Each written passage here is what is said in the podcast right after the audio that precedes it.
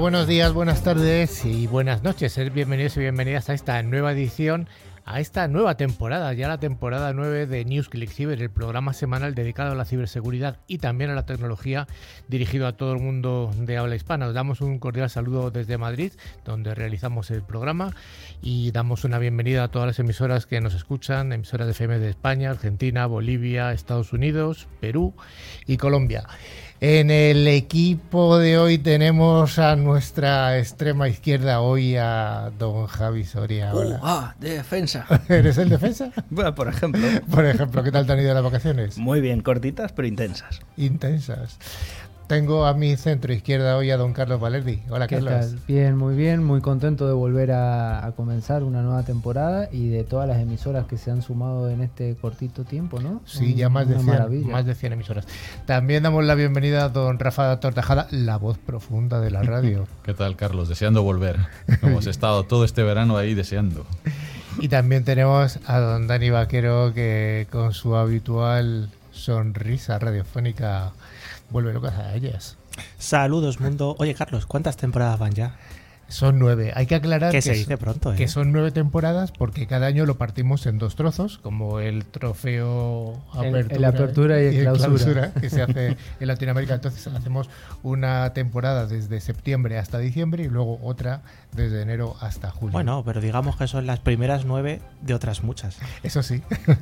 Finalmente estoy yo, Carlos Lillo, y también damos las gracias como siempre al pulpo de los potenciómetros, al mago de las teclas, a don Pedro que está ahí detrás de la pecera. Pedro, di algo a tu audiencia.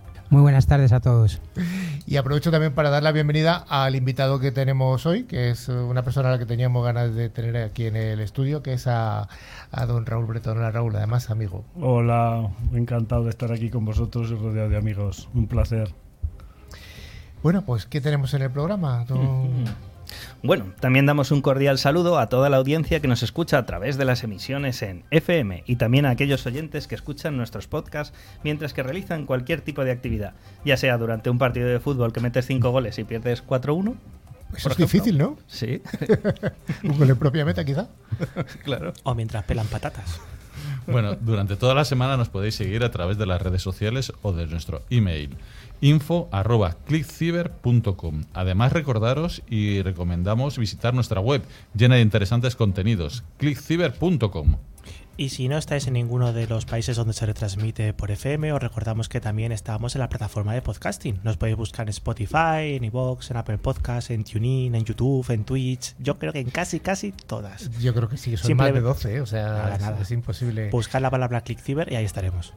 Bueno, don Carlos Valerdi, ¿y cuál va a ser el contenido del programa de hoy? Bueno, vamos a empezar diciendo que un día como hoy, 6 de septiembre de 2005, ah. y esto nos... Ha, qué viejo que nos estamos poniendo, ¿no? Qué viejos. Nuestra tecnoefeméride es que Microsoft lanza su primer ratón láser, el Laser Mouse 6000.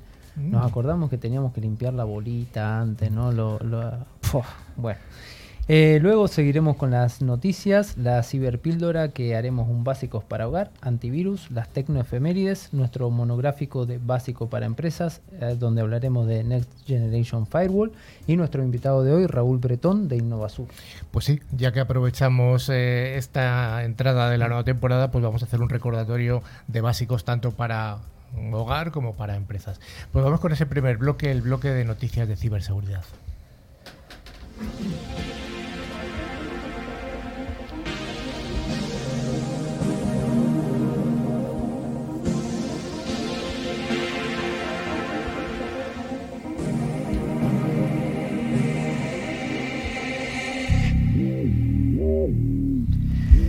Pues durante esta temporada hay que dar las gracias a Forescout, que es el fabricante líder en visibilidad y protección del Internet de las Cosas, por traernos esta sección de noticias.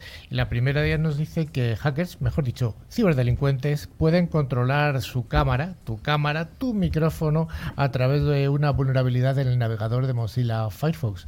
¿Qué nos cuenta don Carlos Valerdi?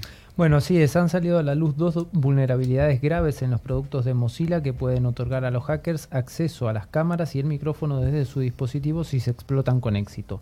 Ambas vulnerabilidades han sido reconocidas oficialmente por Mozilla, así como por el equipo indio de respuesta de emergencias informáticas, el CERT-IN, la principal agencia de seguridad cibernética del país. Bueno, pues esta agencia lo que ha advertido es la existencia de las siete vulnerabilidades que afectan al navegador Firefox, pero también a la versión SR, que es el, el Extended Support Release, y el Thunderbird. Al final, para quien no lo conozca, Firefox es el navegador que más o menos todos podemos tener en nuestros dispositivos personales. La versión SR está desarrollada para grandes corporaciones, como pueden ser universidades o una empresa. Y el, sistema de Thunderbird es un, pues un servidor con su gestión propia del correo, que también ofrece Firefox, o sea, Mozilla. Se han informado múltiples vulnerabilidades en los productos de Mozilla que podrían permitir que un atacante remoto eluda las restricciones de seguridad, ejecute código arbitrario y provoque un ataque de negación de servicio en el sistema objetivo, afirma el, aviso del CERT, que además ha clasificado las siete vulnerabilidades como altas en gravedad. Dani, vamos a recordar lo que es esto de ejecución de código arbitrario. Sí, que eso siempre sale cuando hablamos de vulnerabilidades y muchas veces suena un poco a chino. Al final, la ejecución de un código arbitrario significa ejecutar cualquier tipo de código por eso es arbitrario, aleatorio o lo que tú quieras, básicamente, pero queda más chulo decir esa palabra. Entonces, en ese caso, cuando un atacante está dentro de un sistema eh, y ejecuta ese código arbitrario, realmente significa que puede ejecutar cualquier tipo de código, cualquier tipo de acción. Entonces, una de esas acciones podría ser pues con un comportamiento malicioso, podría intentar robar pues datos, podría intentar instalar otro componente o podría hacer lo que, bueno, pues buenamente ese código arbitrario pues pudiera hacer. Bueno, el más serio que existe está en el Mozilla ESR, que es el que mencionaba Dani, que es para corporaciones, eh, educativo y demás, y puede otorgar acceso a todos los permisos que se han otorgado al navegador, incluida la cámara y el micrófono, como mencionábamos anteriormente. El segundo afecta a la versión de Android de Firefox y puede habilitar la grabación de audio en la computadora de destino sin que el usuario reciba una notificación al respecto. Dani, ¿deberían preocuparse los usuarios de Mozilla? Bueno, no es tan sencillo explotar este tipo de vulnerabilidades, pero no cabe duda que lo que mejor que podemos hacer es mantener nuestros sistemas actualizados. Y cuando hablamos del navegador es tan sencillo como descargar automáticamente la última versión para que nos lo corrijan todos estos fallos. Sobre todo porque cada vez se ve más que cuando se hacen estos avisos de que hay ciertas vulnerabilidades, esos ciberatacantes intentan aprovecharlo para pues, poder conseguir a aquellos usuarios que no tienen actualizado y corregido ese problema, pues cometer ese ciberdelito. Bueno, vamos con la siguiente noticia que nos habla de otro navegador muy popular, ya que se ha descubierto una vulnerabilidad de Chrome que permite que las páginas web reemplacen el contenido del, del portapapeles. Dani. Sí, bueno, pues pasamos de, Mozilla, en este caso a Google Chrome, y es que parece ser que el propio, este navegador de Chrome, que también muchos podremos tener en nuestros dispositivos personales, no tiene esas medidas de seguridad necesarias para evitar que pues, un sitio, por ejemplo, escriba en el portapapeles. El desarrollador, que se llama Jeff Johnson, pues eh, ha indicado que la vulnerabilidad se ha introducido en la versión 104 de Chrome, cuando se rompió pues ese requisito eh, en el que pues, un usuario podía copiar contenido en el portapapeles. Por eso, pues cuando un usuario está visitando una página web, sea la que sea, pero bueno, más que sea la que sea, la que está especialmente diseñada para este comportamiento malicioso, el contenido del portapapeles que tenemos en el sistema operativo puede reemplazarse por un contenido que nos está introduciendo esta página web.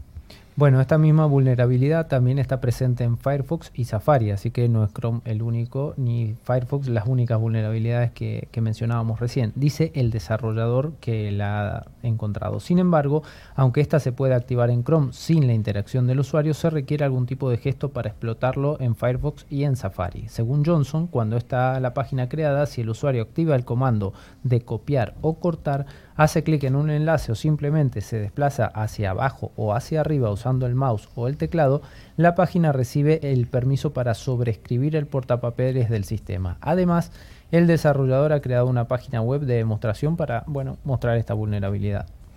Dani, ¿qué podría ocurrir con esta vulnerabilidad? Bueno, pues en este caso, cuando estuviéramos navegando por una página web que hace este comportamiento, lo que podría pasar es que nos borrara el contenido que tuviéramos en el portapapeles eh, del sistema que habíamos copiado previamente, reemplazándolo pues por algo que la propia página estuviera introduciendo. Entonces, por una parte podríamos perder información valiosa que tuviéramos copiada y por otra parte nos puede introducir pues información errónea o maliciosa en ese portapapeles. Se ha observado además que los ciberdelincuentes apuntan al contenido del portapapeles en ataques destinados a secuestrar las transacciones de criptomonedas de una víctima. Como parte de tales ataques, el malware generalmente se usa para reemplazar en el portapapeles una dirección de billetera criptográfica con la de una billetera controlada por los atacantes. Así que los que hagan minería y demás, tener cuidadillo. Bueno. O actualizar Chrome. O actualizarlo. O Una vender. de dos. Y, y comer nocillas, Richard. Mocilla. bueno, eh, ya sabemos que estamos en un, eh, una semiguerra o al menos una guerra económica en Europa y el gobierno español, bueno, parece ser que está dando medidas de ahorro energético. ¿Y qué podemos decir de, de esta explicación de estas medidas, Dani? Ah, pues efectivamente acaba de se- bueno acaba de revelarse un poco lo que todos es- estábamos esperando, que era el comunicado oficial del gobierno donde se detallaban esas medidas energéticas que debemos adoptar todos, tanto empresas, compañías como los particulares, para tener, tener un ahorro sustancial y de cara a este invierno pues hacer menos gasto de electricidad, gas, etcétera. Venga, don Carlos, danos un poco más de luz. Bueno, a ver, entre las medidas que se han publicado hemos visto un poco de todo realmente. Deber- ma- debemos mantener la temperatura a 29 grados, realizar inspecciones eléctricas, apagar los monumentos menos visitados o incluso que a partir de ahora cualquier conductor debe actuar como si tuviera un BMW y no debe usar los intermitentes, ¿sí? Porque se gastan. Se ha calculado que cada vehículo ahorrará entre un 1 y un 1,5% de consumo energético en esta medida. Mm, Llamativo. Interesante. ¿Y algo más relacionado con la ciberseguridad? Bueno, o con el mundo de TI, pues en este anteproye- anteproyecto de ley lo que se ha hecho es que se prohíbe la existencia de dos monitores en el puesto de trabajo, por lo que se pasará de tener varias pantallas a solamente una. Y esto, que es una medida que es muy aplaudida por el sector público, pues se estima que de media más o menos en los hogares españoles provocará un 10% del ahorro energético. Hay una medida además que está valorando el gobierno que todavía no está en el anteproyecto siquiera, que es disminuir el tamaño de los smartphones. Va a ser de 2 pulgadas solamente. Ahí los vendedores de lupa seguro que están interesados. Entonces, bueno, yo creo que está... Ahora una pregunta, ¿y los que tenemos Ferrari, cómo hacemos con los intermitentes? ¿También no hace falta Ferrari, no, no, No no, hace no es falta. necesario. Ah, Tiras por la calle en medio. La siguiente noticia, casi 2.000 aplicaciones del sistema operativo de, de Apple, iOS y de Android contenían credenciales de Amazon Web Services que estaba escrita en el código. ¿Qué es esto, Carlos? Qué raro, ¿no? Qué noticia llamativa. Bueno, si bien el equipo de búsqueda de amenazas de Symantec analizó las aplicaciones de Android e iOS, casi todas las aplicaciones que contenían credenciales codificadas fueron desarrolladas para iOS.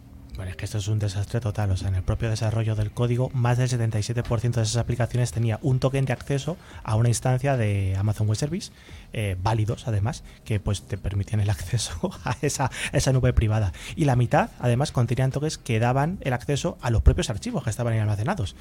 Eh, y en algunos casos con millones y millones de archivos, eh, que se ubica pues en Amazon S3. Bueno, el estudio destaca una vulnerabilidad de la cadena de suministro con implicaciones potencialmente graves. Más de la mitad de las aplicaciones móviles usaban los mismos tokens de acceso a Amazon que estaban presentes en otras aplicaciones, a menudo creadas por diferentes desarrolladores y empresas. Siempre hablamos ¿no? de esto de la cadena y del desarrollo de punta a punta Mm. y la seguridad. Bueno, ¿Y cuál es el origen de esta vulnerabilidad, Dani? Pues siempre, lo de siempre, el error humano, el error de El capa error, 8. error Ese- y horror, las dos cosas. sí. ¿no? Ese copy-paste, ese copiar-pegar que hacemos, pues en el mundo del desarrollo también pasa así. Entonces, este origen de la vulnerabilidad eh, lo que implicaba es que pues bastantes desarrolladores utilizaban esa biblioteca común de terceros, un SDK, y claro, pues ahí tenían esas credenciales hardcodeadas en el código y a partir de aquí ya es replicar, replicar, replicar. Entonces, por no revisar esa parte de que estás reutilizando de otros proyectos, pues al final se introduce en el propio código este tipo de vulnerabilidades. a veces el apuro por sacar el producto rápido al mercado también, ¿no?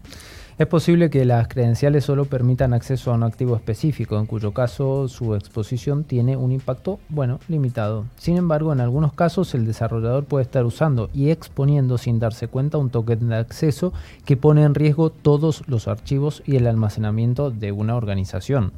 Claro, si esa aplicación, por ejemplo, da servicio entre empresas, lo que se conoce como un business to business, eh, al final lo que estamos dando, eh, utilizando ese SDK de terceros, eh, pues las claves codificadas de Amazon Web Services a otra empresa de la que no debería tener acceso. Y por lo tanto, eh, pues poder utilizar datos privados de la aplicación, ficheros almacenados, en fin, información personal que luego, pues, obviamente podemos tener un problema de ciberseguridad bastante importante.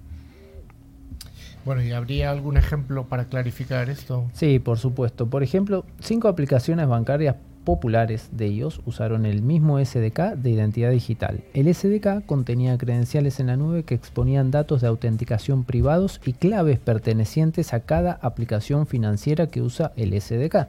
La clave de acceso también expuso 300.000 huellas digitales biométricas, esto me da un poquito de miedo, datos personales, datos de infraestructura y código fuente. Además, Dani, ¿qué más? Bueno, pues también hay bibliotecas vulnerables que utilizan pues unas 16 aplicaciones de apuestas en línea que básicamente pues exponían las credenciales de esa cuenta raíz que daba acceso a todo, a la infraestructura, a los servicios de la nube. Bueno, cuando es raíz es que entras hasta la cocina.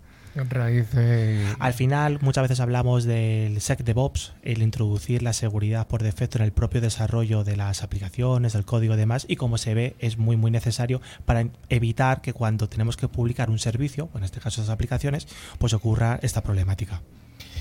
Bueno, pues vamos con la última de las noticias de hoy y aclaramos para nuestra audiencia joven, la, audiencia que se ha incorporado, que una de las noticias es falsa. Hay una noticia fake y esa noticia fake hay que adivinarla para el concurso final. Eh, si no habéis estado atentos, pues escucharlo otra vez. Una noticia ha sido falsa y nos enviáis un correo, bueno, ya diremos luego la dirección para acceder al concurso.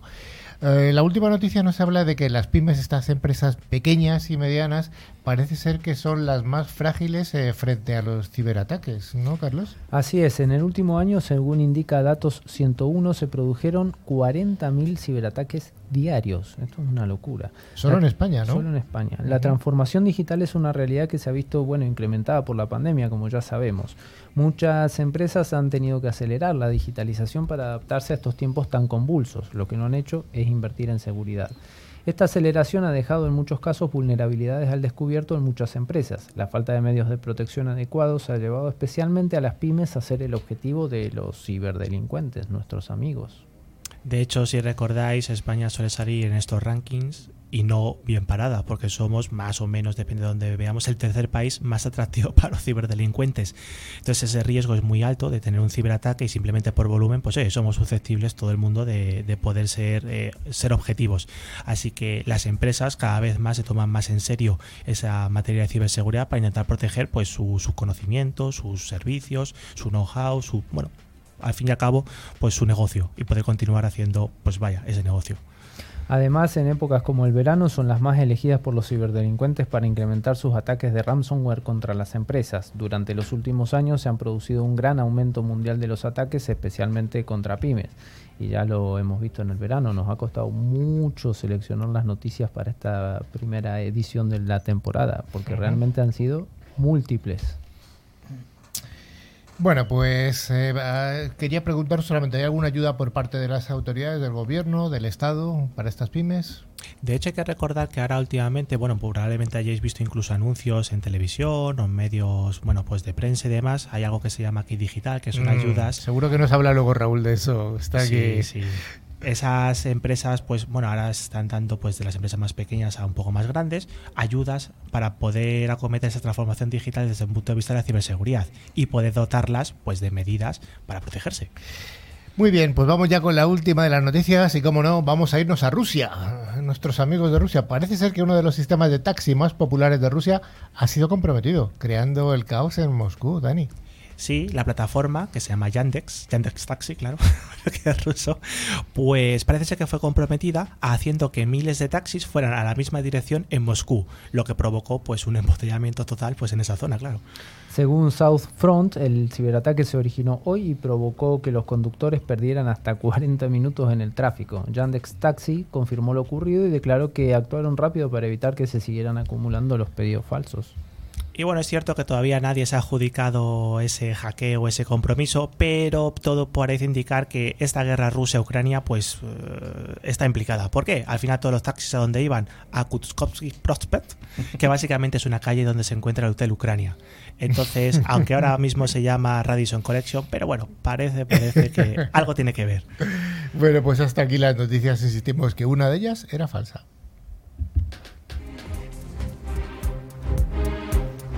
La ciberseguridad es uno de los sectores más pujantes de las tecnologías de la información. Si te interesa estar al día de los ciberataques y de cómo defendernos, escucha cada semana a Carlos Lillo y su equipo de expertos en NewsClick Cyber.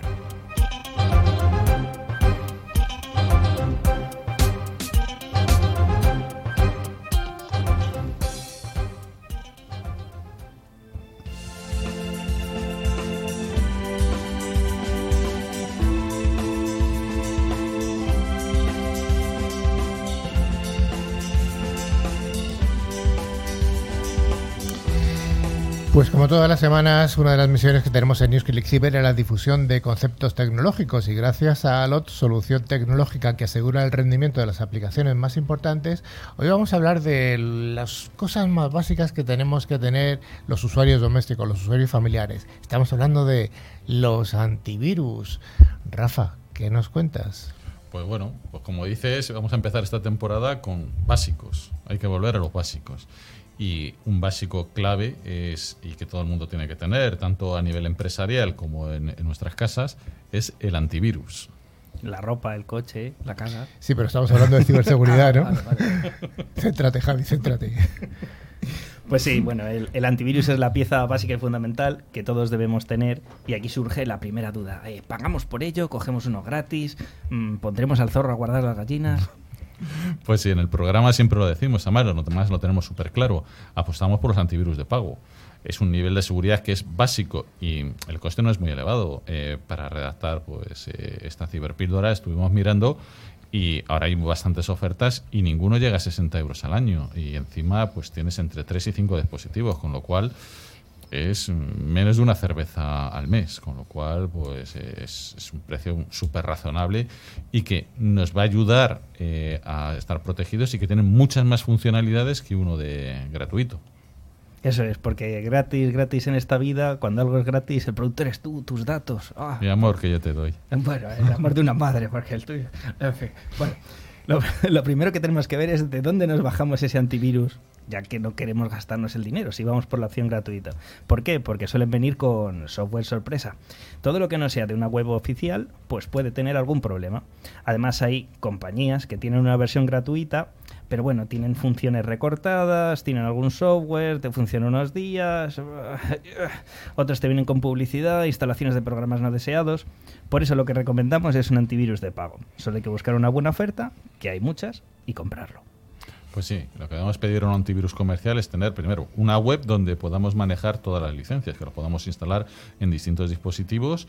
Y por ejemplo, una cosa que yo hago mucho en casa para mis hijos es lanzarles escaneos periódicos, porque si no. Pues bueno. Eh, eso, es muy útil. eso, es confianza cero. Eh, sí, confianza cero, sobre todo cuando ves lo que tienen. Eso no se llama cero traster, ¿eh? en, inglés es más bonito. Sí, sí. suena mucho mejor. Y también, por supuesto, debe tener un instalador que permita eh, desinstalar el programa de antivirus anterior, que cuando lo cambiemos, si es de otra marca, y, por supuesto, instalar de forma correcta nuestro antivirus, que no se quede por ahí nada pendiente. Bueno, si vamos a mirar un poco las funcionalidades básicas de todos los productos que hay en el mercado, pues tenemos unos básicos que tenemos que tener, ¿no? Protección anti-malware, spyware, adware. ¿Qué es eso? Pues todo el software que suele venir cuando no quieres pagar por algo y te viene como sorpresita. Ah alguna protección anti-ransomware, que no es el de las GAE, sino los malignos software que te cifran el equipo y dices, ostras, no puedo usar ni los TXT con las contraseñas de las web de esos vídeos, no, de compras de material deportivo, material deportivo. Y bueno, y luego la funcionalidad de esa barrera entre el ordenador y el burladero de Internet. Es decir, que sirve para controlar quién accede a la información guardada en el equipo y qué información sale hacia el exterior, el firewall. Pues sí, también pediríamos como básico que tenga la posibilidad de, ver las actualizaciones de los programas que están corriendo en nuestros sistemas. Un gestor de contraseña básico, a ver quién se acuerda y pone siempre la misma contraseña en todos los sitios, por favor. Hay que acordarse solo del gestor de contraseñas. Control parental, si tienes eh, críos pequeños, esto puede ser muy útil un analizador de direcciones de páginas web, de las URLs, eh, que permite controlar si una dirección web enlaza con una página que contiene virus o por el contrario no es muy segura. Muy bien. A mí me gusta mucho también la funcionalidad de VPN, que en algunos antivirus te viene de serie y que sirve, pues, si estás en un hotel para tener una comunicación cifrada segura o para utilizarla para ver contenidos de otro país, porque resulta que estás en Oman y no te permiten ver contenido de España. Pues también pues sí, Javi, eso es muy importante cuando estás en los hoteles, abrir tu VPN y que nadie te esté vigilando. Sí, eh, a ver, bueno, omitir chiste. Bueno, también es importante la protección del correo electrónico, una característica que analiza los correos electrónicos entrantes y salientes para verificar que no contienen virus. Normalmente incluyen un filtro anti-spam, evitar el correo no deseado, el correo basura, y evitar que se cuele en tu bandeja de entrada con un filtro anti-phishing. Es decir, intentar que no te salgan herencias no deseadas, familias que no conoces, todo este tipo de cosas, ¿no? Hombre, una herencia que te llega así venido de la mano del cielo, ¿vas a rechazarla? Yo tú pagas 5.000 y luego yo doy un millón. Va, mm, en fin. Bueno. Algunos antivirus también traen copias de seguridad, que esta ya es una función un poco más elevada, pero bueno, sobre todo si no te fías de esos email de ucranianos, rusos o contenido extraño que te llega, por favor, pasa tu antivirus y si no, virus total.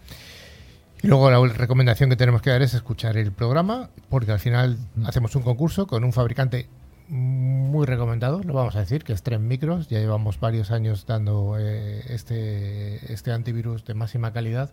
Y bueno, si no tiene alguien que concurse, que damos dos cada semana. Es fácil, es muy fácil. Bueno, pues hasta aquí esta ciberpíldora, esta vuelta a los básicos, como decía Rafa, y nos vamos con una sección nueva.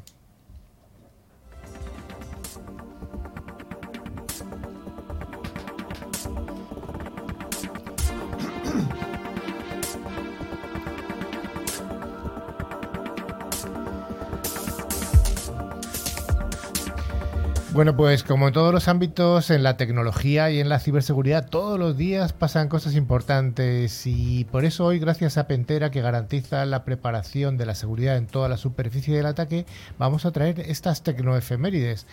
Eh, don Carlos Valerdi y don Rafa, vais a contarnos qué pasó en una semana como esta de hace años. Bueno, así es, agosto nos lo saltamos, así que nos vamos directamente al 2 de septiembre de 1936 que nace Andrew Stephen, Andy Groove, eh, un hombre de negocios estadounidense de origen húngaro, ingeniero y autor, y es el pionero de la ciencia de la industria de los semiconductores y fue director general de Intel Corporation, que ya todos la conocemos, que bueno, la ayudó a transformarse en el mayor fabricante mundial de semiconductores.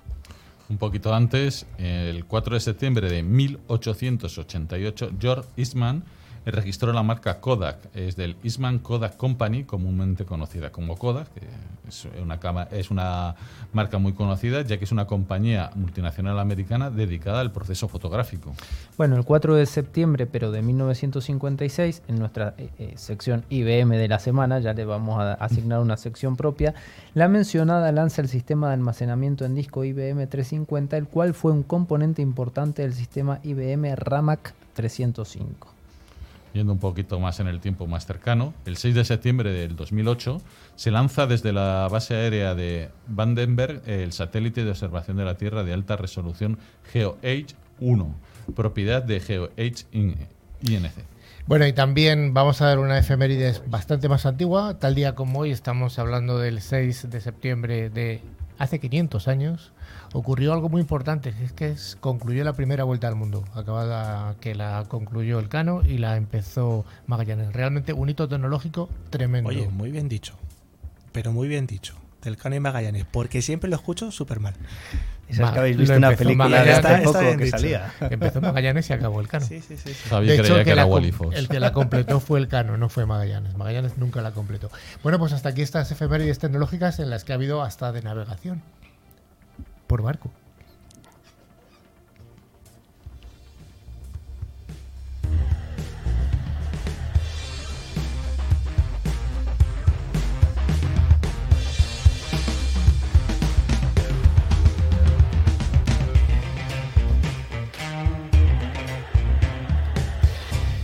Bueno, pues esta sección de monográficos es ofrecida por Fospoint, fabricante líder en seguridad convergente con un amplio catálogo de soluciones en ciberseguridad. Y hoy vamos a hablar de uno de los productos, además, que tiene Fospoint. Estamos hablando de vuelta al básico. Hemos dicho que vamos a hablar de básicos en el mercado empresarial. Vamos a hablar del popular firewall. Dani, ¿qué es un firewall? Una pared de fuego. Una pared de fuego, bien. bueno, yo creo que quien más y quien menos tiene más o menos en mente qué puede ser. Cuando una empresa conecta sus equipos o sus sistemas hacia Internet, pues tiene un router, por ejemplo, un modem, para hacer esa conectividad. Bueno, pues eso es básicamente una conectividad. Lo que hace falta es poner una pared, una puerta en medio, donde podamos decidir qué tipo de conexiones vamos a dejar entrar y salir, pues en ambos sentidos. Entonces, como le gustaría decir a nuestro compañero Javi, esa guardia sucia, suiza del Vaticano, que te deja entrar o no, o ese, ese Bobby que te dice al Buckingham Palace no puedes entrar. Pues básicamente es poner eso en nuestra red. Bueno, ¿y qué nos permite hacer ese, ese firewall? Bueno, pues permite el tráfico entrante y saliente entre redes, ordenadores, si el tráfico cumple determinados tipos de reglas, ¿no? Tú especificas exactamente el tipo de tráfico y dices, por aquí sí, por aquí no. Es un poco como guiar a las ovejas al matadero o evitar que se despeñen. ¿Y este dispositivo, este firewall, puede ser software o hardware o, o cómo queda esto? Bueno, pues hay distintas versiones. Podemos tenerlo, pues eh, cuando hablamos de hardware es tener una máquina, una cajita que podemos conectar. Si hablamos de software, pues vaya, es un, es un programa informático. Entonces, hablando de hardware, es tener esa cajita que lo vamos a conectar pues a ese router que nos da conectividad y es el que va a tener por lo menos un cable de entrada y un cable de salida.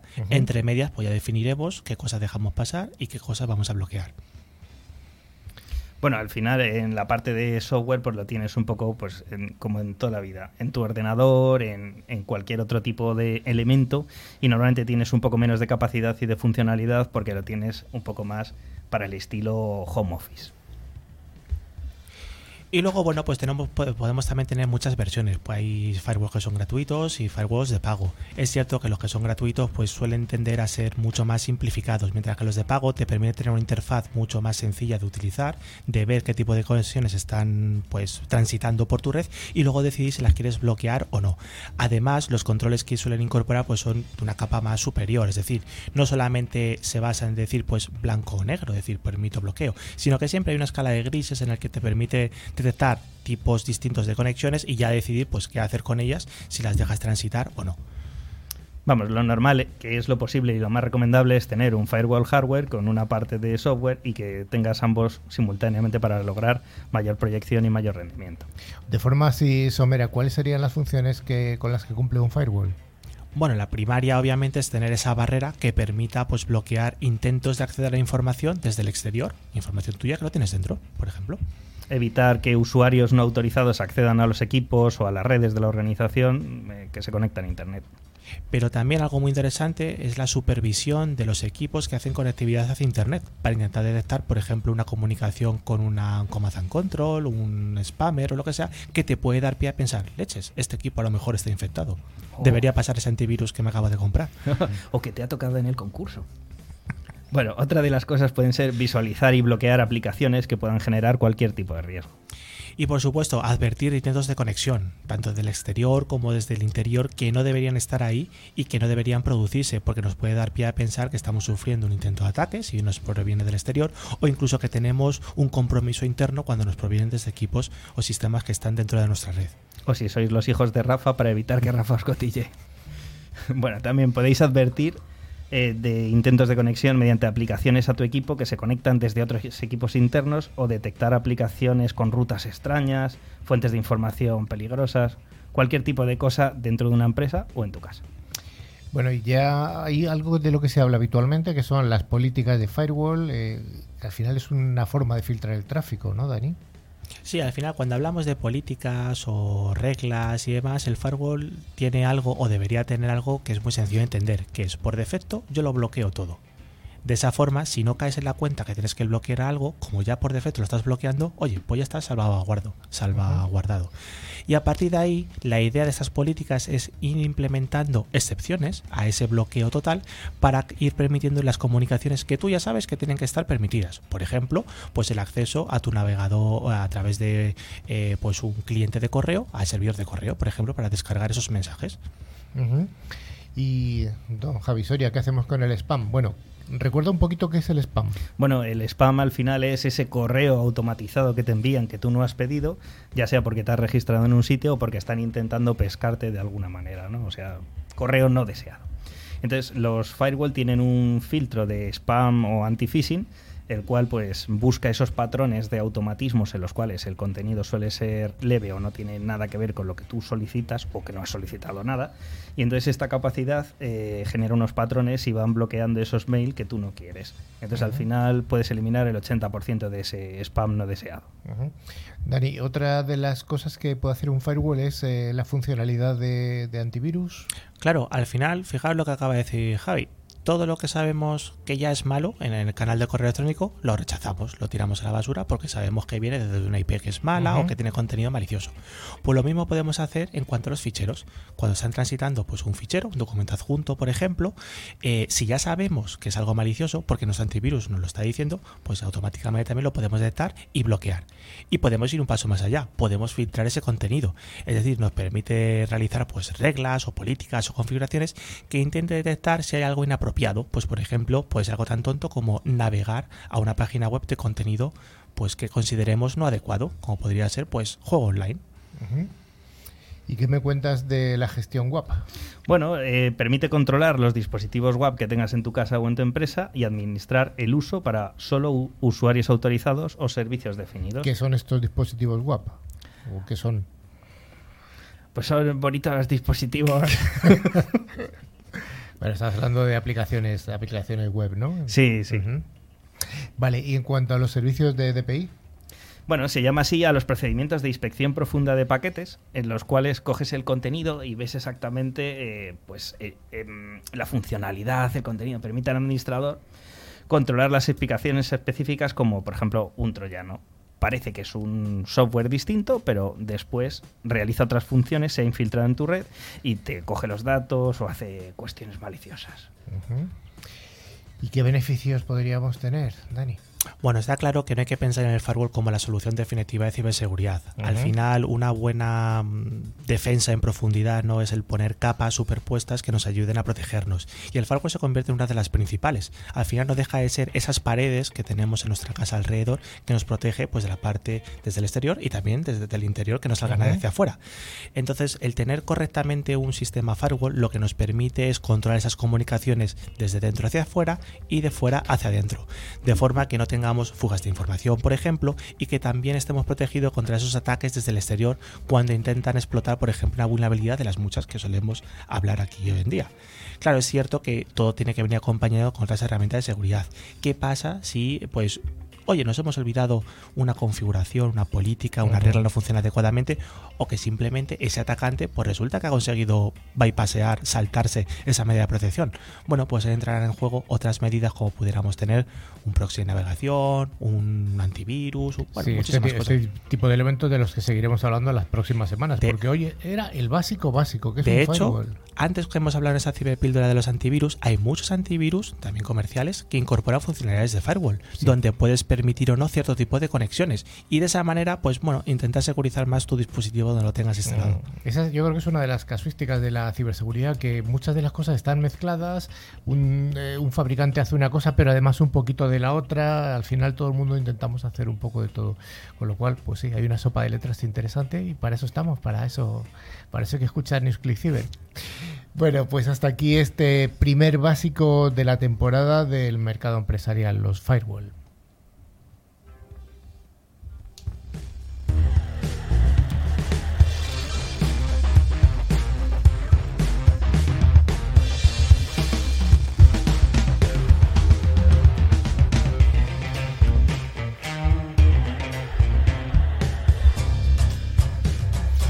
Bueno, pues como comentábamos al principio, tenemos el placer de, contar hoy en el estudio aquí de Madrid con don Raúl Bretón, que es el responsable de producto en Innovasur, entre otras muchas cosas y, y bueno, más cosas que ha hecho. Bueno, muchas gracias por estar con nosotros, Raúl. Gracias a vosotros, Carlos. Muchas gracias. Oye, ¿nos das una breve pincelada de cuál ha sido tu carrera profesional? Ligada siempre a la ciberseguridad, claro. Bueno, eh, esto tiene un problema, es que cuando uno tiene años eh, se alargaría. No, bueno, ligada a la ciberseguridad, la verdad que empecé hace 21 años en una operadora en Telefónica. Ahí he hecho casi toda mi carrera en ciberseguridad. Empecé en la seguridad de la red, luego pasé a los procesos de seguridad y luego pues me dieron la oportunidad de liderar el SOC de grandes cuentas y ahí estuve bastante entretenido hasta hace año y medio y desde entonces pues colaboro con Innovasur y con alguna otra empresa en desarrollar productos de seguridad. Un SOC, vaya, vaya responsabilidad. Además, el SOC de Telefónica, eso, eso son palabras mayores. Muy entretenido. Muy entretenido. Entonces, ¿qué estás haciendo ahora? Pues en estos momentos eh, con Innovasur estamos desarrollando un producto para, bueno, estamos desarrollando, no, desarrollamos el año pasado un producto para pymes que hemos eh, comercializado desde finales del, del 2021 y que está funcionando bien, con, con cientos de clientes eh, ya enganchados al servicio. Y luego también colaboro con alguna otra empresa en procesos de seguridad, de ciberseguridad, en mejora de, de, sus procesos y también en la parte de operaciones, porque al final uno de los que venimos de operaciones la cabra tira al monte y, y nos gusta, nos gusta el barro. Estamos hablando de pyme. Yo creo que habría que acotar un poco lo que es una pyme, porque no es lo mismo una pyme en Estados Unidos que una pyme en España. Eh, bueno, debe ser lo mismo en proporción. bueno, en proporción. si no las comparas. Pero vamos, una pyme en Estados Unidos son empresas de hasta mil, de hasta mil empleados y eso en España. Hay que dividir por algún cero. sí, por algún cero. ¿vale? Entonces, bueno, yo creo que por lo que nosotros nos estamos encontrando, calculo que mm, podemos hablar de, de pymes en el ámbito de empleados en torno hasta 100. Yo creo que hasta 100 se puede hablar de, pyme. Por encima de 100 ya requieren un poco más de estructura y empiezan a tener ya departamentos especializados. Y cuando tienen departamentos especializados, uno de los que suelen desarrollar es el de informática y seguridad asociada a la informática. Entonces ahí ya es más complicado hablar de pymes. Yo diría que el punto está en cuando la empresa empieza a diversificar sus departamentos, incorpora la parte de TI y dentro de TI la parte de, ciberseguridad. Además, habría que distinguir un poco las pymes a las que tú estás dando servicios. Son pymes 100 empleados, 100 empleados eh, que tienen equipo informático, porque puede ser una empresa de 100 empleados en la que esté el dueño el gerente y luego 98 limpiadoras. correcto, correcto. Y eso es muy. Y de hecho, la, gran diversidad que hay en las pymes es uno de los grandes retos para implantar ciberseguridad, porque ahí puedes meter desde un colegio de niños un bufete de abogados, un taller de carpintería, una fábrica de conservas, eh, todo eso son pymes. Y claro, no tiene nada que ver un colegio con una fábrica de conservas, la verdad. Hablando de pymes, eh, ¿cuál dirías tú que es el nivel de protección general de una pyme, sabiendo que las generalizaciones siempre son complicadas? A ver, yo, en mi opinión, ahora mismo las pymes todavía no tienen ningún tipo de conciencia relacionada con seguridad en el 80-90% de los casos. Cuando digo ningún tipo, no es cierto. Ellos se van a los básicos, ya habéis hablado hoy largo y tendido, se van a los básicos. Al antivirus y al firewall. Al antivirus y al firewall en el mejor de las ocasiones.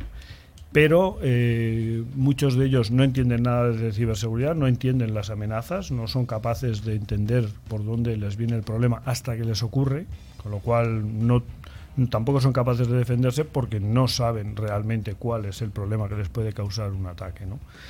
Y, eh, y además se creen que por tenerlo instalado ya tienen Están protegidos. Eso, eso no es así. Y ahí solemos usar el, el símil de la seguridad eh, física. Es como si tú te crees que por poner una cámara en la puerta de tu taller ya tienes el taller asegurado, ¿no?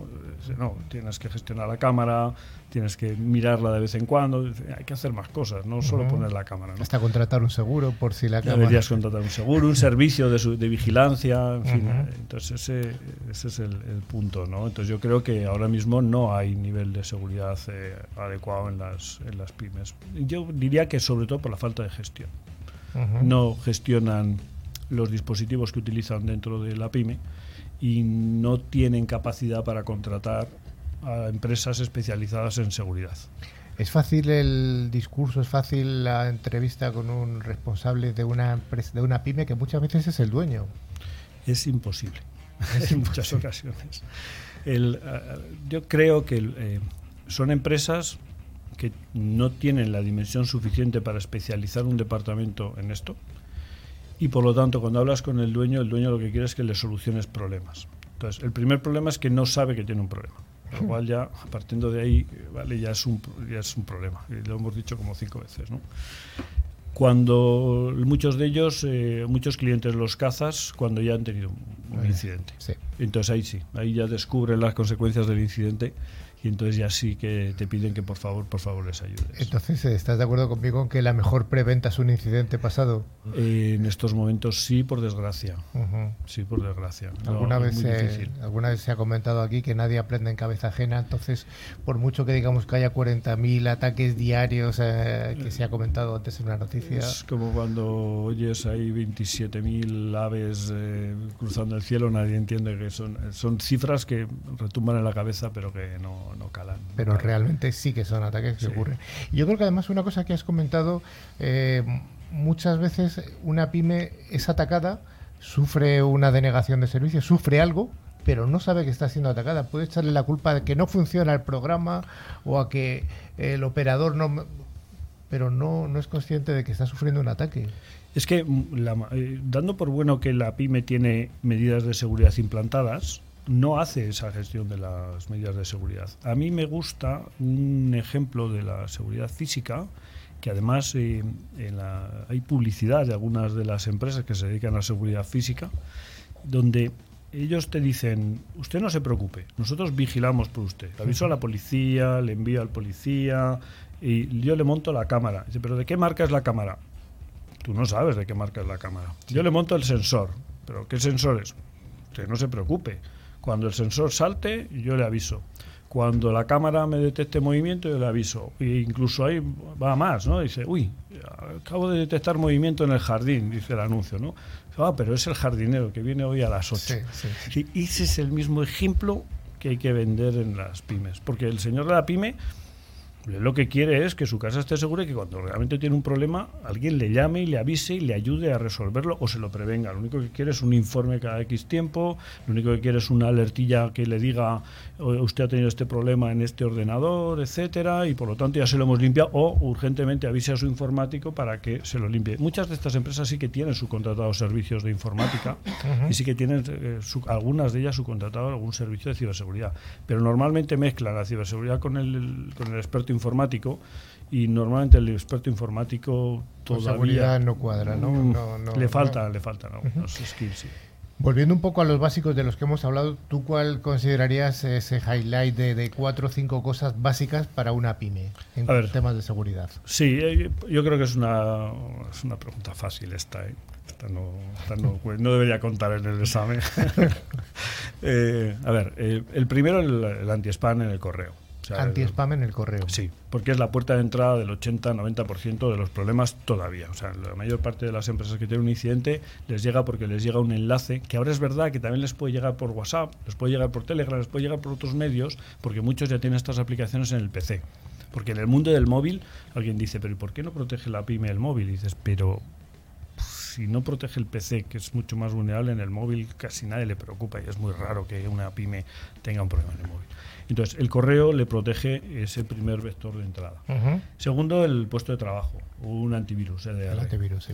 Porque una vez que ha pasado la barrera, el siguiente paso es que te entre en el puesto de trabajo. Has hablado de EDR, EDR para pymes, no hemos hablado todavía Sí. de EDR. Sí, EDR para pymes, ya lo ves tú. Yo- sí, sí, sí, ¿No? totalmente, porque facilita la gestión del malware y la parte de zero day, es decir, este tipo de malware que todavía no se ha propagado en los foros como detectado por muchos eh, antivirus, eh, los EDRs lo detectan.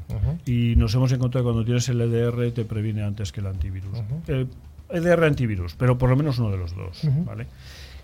Eh, una buena solución es un antivirus que ya te vigile vulnerabilidades del PC, que Sí. te avise cuando tienes como un Firefox eh, con alguna vulnerabilidad, un Chrome con alguna vulnerabilidad, ¿no? de estas que habéis comentado antes.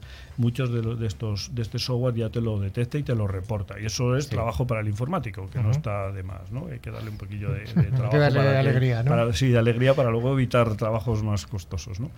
El tercer punto es la protección de la sede cuando tienen sede, que ya no todas tienen sede. Sí. Hay un pequeño firewall en línea con lo que hemos comentado, protegiendo los, eh, los accesos hacia afuera, eh, ya es la tercera barrera, porque si el malware se instala en el puesto, lo siguiente que hace es intentar descargarse nuevos componentes. Eso el, normalmente el firewall lo corta. Eh, por último, quedaría quizás si tienen algún servicio en cloud, Sí. ¿vale? que no todavía no está muy claro, las tecnologías aún andan muy farragosas y yo creo que ahí la pyme No eso sería para nota, ¿no? eso Ajá. sería para nota. Eh, por último, alguna solución de backup de los datos más importantes, Ah, que casi todas tienen. Ahí la que no tiene un disco debajo de la mesa, me encontré una vez un cliente, voy a dedicar cinco segundos, que me acuerdo que el señor era muy mayor, pero tenían un servidor de- para hacer backups y habían tenido un par de incidentes. Entonces el señor le obligaba al informático a todos los días conectar el cable de red, hacer el backup y luego desconectar el cable Bueno, bien. pues no sistema. entendía nada de informática, Pero entendió el concepto perfectamente, ¿vale?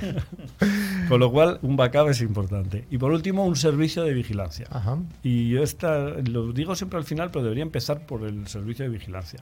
O sea, la pyme tiene que contratar un servicio de vigilancia que le complemente todos estos dispositivos, que le asegure que la infraestructura la tiene operativa siempre, que funciona bien, que están bien configurados los equipos pero además que le vigile las alertas, que le ha detectado un fichero que se ha cometido en un PC que de pronto lo ha bloqueado el antivirus. Y eso se le notifica y, se le dice.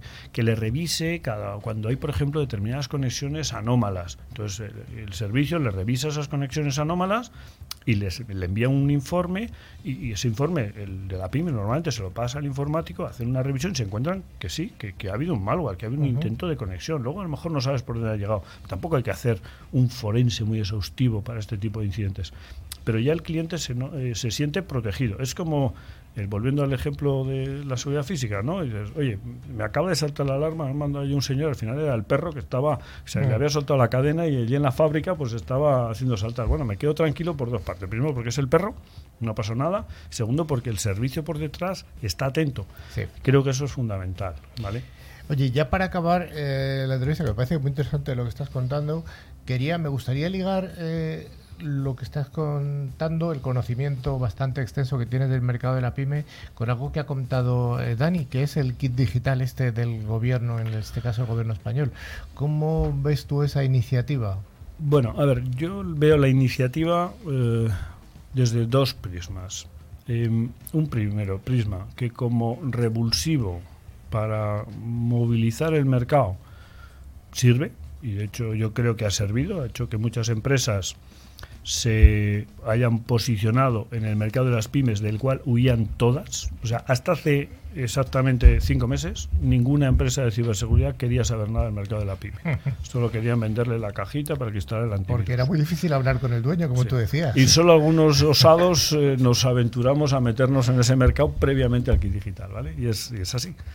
Pero, por el otro lado, el diseño del kit digital no deja de ser una ayuda que se traduce en una compra de licencia. Le falta la componente servicio.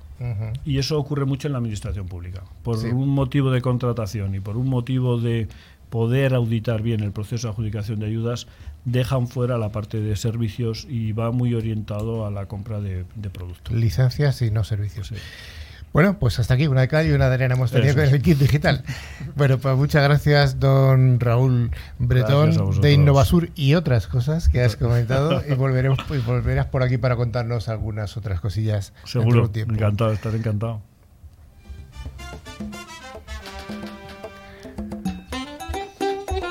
Bueno, pues como cada semana ya llegamos y llegamos al concurso. Esta sección viene de la mano de Tren Micro que nos trae los premios, que son dos licencias anuales de antivirus con calidad profesional, válida cada una para un año. Y como decía Rafa antes, que para varios dispositivos. Esta vale para tres dispositivos. El valor de cada regalo de cada una de ellas es de unos 50 euros, 50 dólares al cambio ahora mismo. Así que se puede instalar en un PC, en un Mac, eh, móvil, etcétera. Lo primero, tenemos ganadores no de la semana pasada, sino de el último programa de las de la temporada 8. Esa gente ya está infectada. Para, esperando aquí el premio. Bueno, pero han esperado, venga, Rafa.